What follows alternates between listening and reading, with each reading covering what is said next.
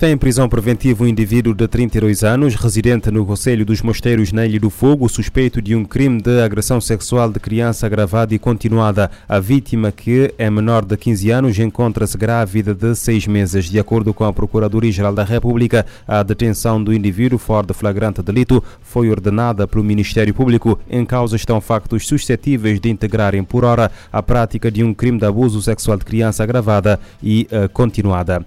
No Brasil, uh, anestesista que foi preso após ter violado uma paciente durante o parto no hospital em São João de eh, Meriti ficou impedido de exercer medicina em todo o território eh, brasileiro. A decisão foi tomada esta segunda-feira pelo Conselho Federal de Medicina, já depois do Conselho Regional de Medicina do Estado do Rio de Janeiro ter impedido a sua atuação no município. Segundo o G1, a decisão será publicada no Diário Oficial da União após a elaboração do acórdão. O caso ocorreu em julho de 2022, quando surgiu o vídeo do anestesista a violar uma grávida durante uma cesariana. Os, eh, os abusos começaram 50 segundos depois do marido da mulher uh, deixar a sala de parto. A investigação, com base no vídeo que capta a violação, mostra que o médico aplicou medicação provável sedação sete vezes na vítima. O crime foi filmado por uma equipa de enfermeiras que desconfiou do seu comportamento durante os dois primeiros partos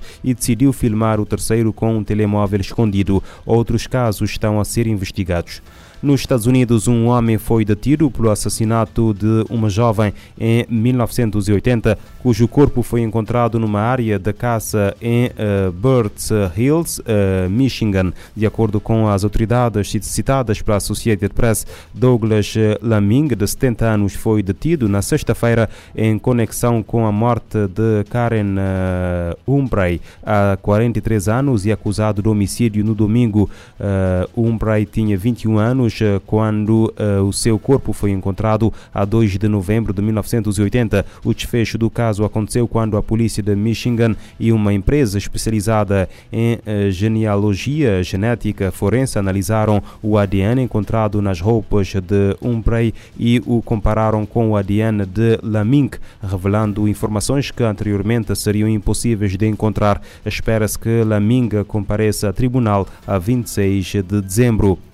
A ONU apela a uma pausa humanitária no Sudão para evitar eh, uma fome catastrófica. A escalada do conflito e a crise macroeconômica aprofundam a insegurança alimentar no país. Agências da ONU alertam para a escalada da crise da segurança alimentar no Sudão. Apelam a uma ação imediata e coletiva para evitar eh, uma catástrofe humanitária iminente.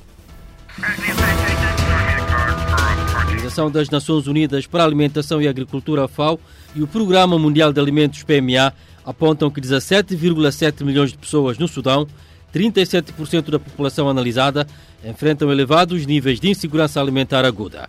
A análise cobre o período entre outubro de 2023 e fevereiro de 2024. O conflito em curso e a escalada da violência estão aprofundando a crise humanitária e piorando a segurança alimentar das pessoas em diversas zonas urbanas, semi-urbanas e rurais.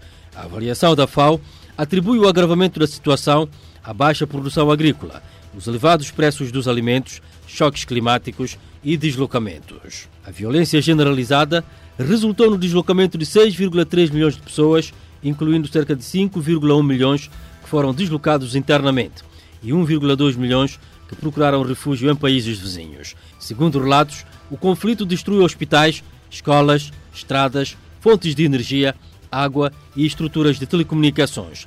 A pilhagem generalizada de mercados, bancos, indústrias e edifícios públicos aumentou a falta de serviços essenciais e alimentos, agravando a já frágil situação de insegurança alimentar e de desnutrição. A FAO precisa de 75,4 milhões de dólares para financiar cerca de 80% do plano de resposta humanitária para o Sudão, que cobre o período de maio a dezembro de 2023. Já o Programa Mundial de Alimentos procura expandir o acesso e fornecer assistência alimentar para as pessoas encurraladas pelo conflito. A agência anunciou que algumas partes do Sudão correm sérios riscos de cair em condições de fome catastrófica até maio, época de escassez. Cerca de 18 milhões de pessoas já enfrentam fome aguda no Sudão. O número é dobro do registrado no mesmo período do ano anterior e superior à projeção inicial de 15 milhões feita na avaliação anterior. Em agosto, demonstrando a crescente deterioração da situação. De Bissau para a ONU News, Amatejani Kandé. Desde o início do conflito, o PMA já deu assistência a mais de 5 milhões de pessoas, evitando uma deterioração ainda maior da uh, segurança alimentar, sobretudo no leste e uh, norte. A violência roubou liberdades e direitos dos haitianos, palavras proferidas esta segunda-feira pelo presidente da Assembleia Geral das Nações Unidas durante uma sessão informal realizada na segunda-feira. Denis Francis relatou a sua visita ao país caribenho, assolado pela violência de gangues. Uncontrollable violence has robbed and continues to rob the Haitian people of their freedoms and rights. Em seu discurso, Dennis Francis afirmou que a violência incontrolável roubou o povo haitiano das suas liberdades e direitos e está sufocando o caminho do país para o desenvolvimento sustentável. Participaram também o representante do Equador na ONU, José Javier Domingues, na condição de presidência temporária do Conselho de Segurança, e a presidente do Conselho Econômico e Social da ONU, Paula Narvaez Orreda. O presidente da Assembleia Geral relatou que, após diversas reuniões com autoridades do Haiti, pessoal da ONU que atua no país e com a população local, a palavra que mais surgiu em todas as conversas foi segurança. Segundo ele, a falta de segurança, devido à prevalência do terror angustiante desencadeado pelas gangues, tem impactado em todos os aspectos da vida cotidiana do povo haitiano. No entanto, ele afirmou que ainda existe esperança para o Haiti. Ele afirmou que ouviu relatos deprimentes sobre abrigos lotados para pessoas deslocadas internamente pela violência de gangues e de pais sequestrados enquanto levavam os filhos à escola.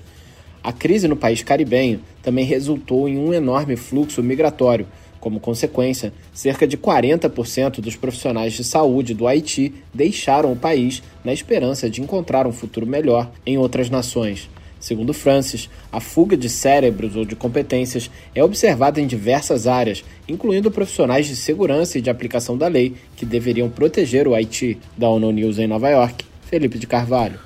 O grupo consultivo reitera que as medidas de segurança devem ser complementadas por uma estratégia sustentável a longo prazo, acompanhada de recursos para enfrentar os fatores por trás da violência. Dentre eles estão a instabilidade política, as desigualdades econômicas e sociais, a pobreza extrema, o elevado desemprego, as violações dos direitos humanos, a impunidade, a corrupção e fragilidade das instituições públicas.